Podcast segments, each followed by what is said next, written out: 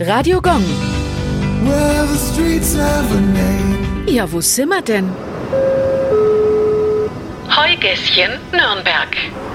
Das Heugässchen liegt mitten in der Nürnberger Altstadt. In der Nähe liegt der Theresienplatz, der früher als Heumarkt bekannt war.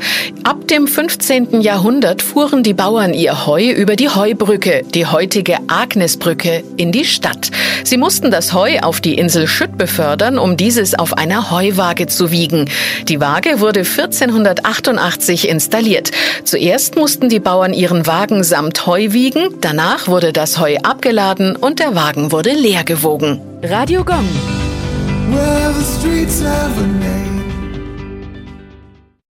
Die heutige Episode wurde präsentiert von Obst Kraus. Ihr wünscht euch leckeres, frisches Obst an eurem Arbeitsplatz? Obst Kraus liefert in Nürnberg, Fürth und Erlangen. Obst-Kraus.de